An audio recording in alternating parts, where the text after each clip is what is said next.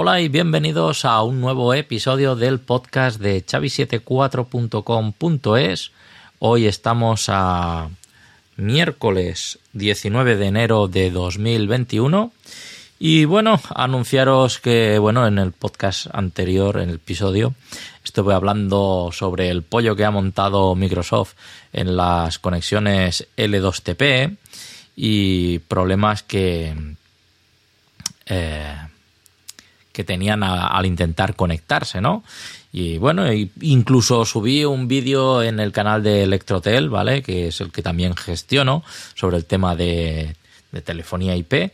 Así que ahí, pues bueno, eh, lo estoy subiendo vídeos y tal. Y lo subí ayer. Eh, porque bueno, es una cosa que preguntaron por la mañana y dije, este vídeo va a traer cola. Y bueno, lo subí y qué rápido que ha solucionado este problema Microsoft. Esto venía por el tema de las conexiones VPN, eh, pues el intercambio de cifrados que hace del IKE, ¿vale? Que explico en el vídeo y tal. Pues eh, bueno, mm, Microsoft había decidido que se quedaba fuera, que, fuera que, que no, que no era, no era seguro, ¿no? Entonces, pues bueno, por lo visto os habrá montado algún pollo muy grande, porque esto afecta, supongo que a muchas empresas, y más a, día de hoy que estamos, eh, pues bueno, eh, mira, aquí tengo una actualización ahora mismo del Windows Update. Eh, vale, es el 566 y una actualización que es para arreglar en el Windows 11 la, el fallo que tiene la VPN mm, que no, que no deja conectarse es que si instalamos el parche de la actualización del Windows Update 595.66, este no nos deja conectar. Pero hoy ha saltado una actualización acumulativa para Windows 11, para sistemas x64, y es el eh, KB5010795. Y bueno, este es el que hay que instalar y para no tener los problemas de que digo de conectividad de la VPN L2TP. Así que bueno, Microsoft cuando monta pollos eh, es la primera vez que lo veo que, que lo bueno que lo soluciona tan rápidamente vale Apple también tiene sus cagadas de vez en cuando pero aquí pues bueno mm, una rápida respuesta porque vaya esto de molestar a medio mundo pues no no es muy gracioso así que bueno esto por un lado por otro lado ah, como vengo comentando ya unos días porque he estado trasteando eh, en los routers MikroTik, la versión OS 7, eh, ¿vale? Que tiene novedades como WireGuard, pero también tiene otra novedad y es que tiene un paquete extra que es de lo que voy a hablar hoy, se llama Zero Tier y esto lo estoy utilizando en, equipos, en Raspberries, para poderme conectar en remoto y, bueno, incluso desde el iPhone, ¿vale? Tengo el cliente instalado. Pero lo bueno es que en MikroTik han sacado este paquete que está, se puede descargar de la página web. Tú miras qué versión de, de, de, router tienes, si es ARM o si es MIPS o lo que sea, y cada uno tiene su paquete para su, su sistema. El caso es que, bueno, eh, yo lo, lo descargué, descargué el paquete para poder actualizar a la versión 7.1, 7.1.1, ¿vale?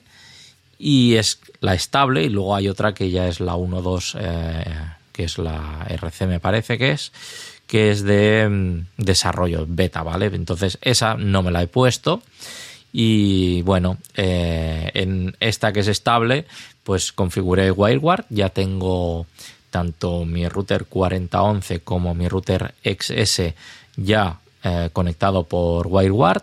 Funciona genial y puedes mm, hacer que permitas que puedes acceder a todas las redes, desde todas las redes o desde unas redes concretas. Yo le puse desde la red de mi casa, es una manera de filtrarlo y así no que no todas las redes puedan acceder. Bueno, el caso es que funciona genial porque tanto esté en una IP, por ejemplo, Imaginaros que la red de mi casa es la 192.168.0.1, ¿vale? Y la otra, pues tengo la 172, 168, eh, bueno, o, 20, o 172, 21.0.1, por decir algo, ¿vale? Pues yo cuando estoy en la 192 puedo teclear 172 sin ningún problema porque ese túnel WireGuard entre los dos routers ya está establecido y consume poco, he visto que bueno, va ahí funcionando. Incluso pues eh, hice pruebas de conectarme con el Winbox directamente a la IP del router, mirar la antena, configurarlo. Es más, eh, cuando ya tenía configurado el WireGuard, eh, actualicé la antena, la última versión, porque todavía estaba en el router en la versión 649. Y bueno, mm, ahora mismo pues está funcionando, como digo, estable.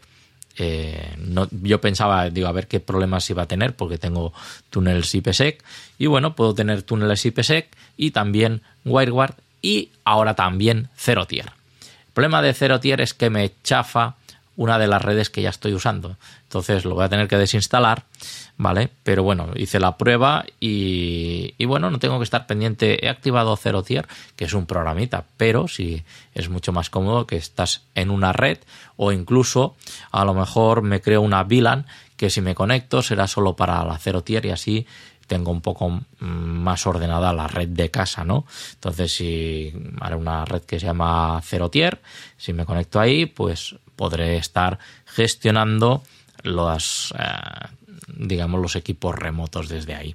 Entonces, pues bueno, eso está bien. ¿Qué más? Eh, ah, sí, una cosa. la instalación de Zero Tier que se hace en, en, el router MikroTik no tiene entorno gráfico. Todo se hace a través de consola.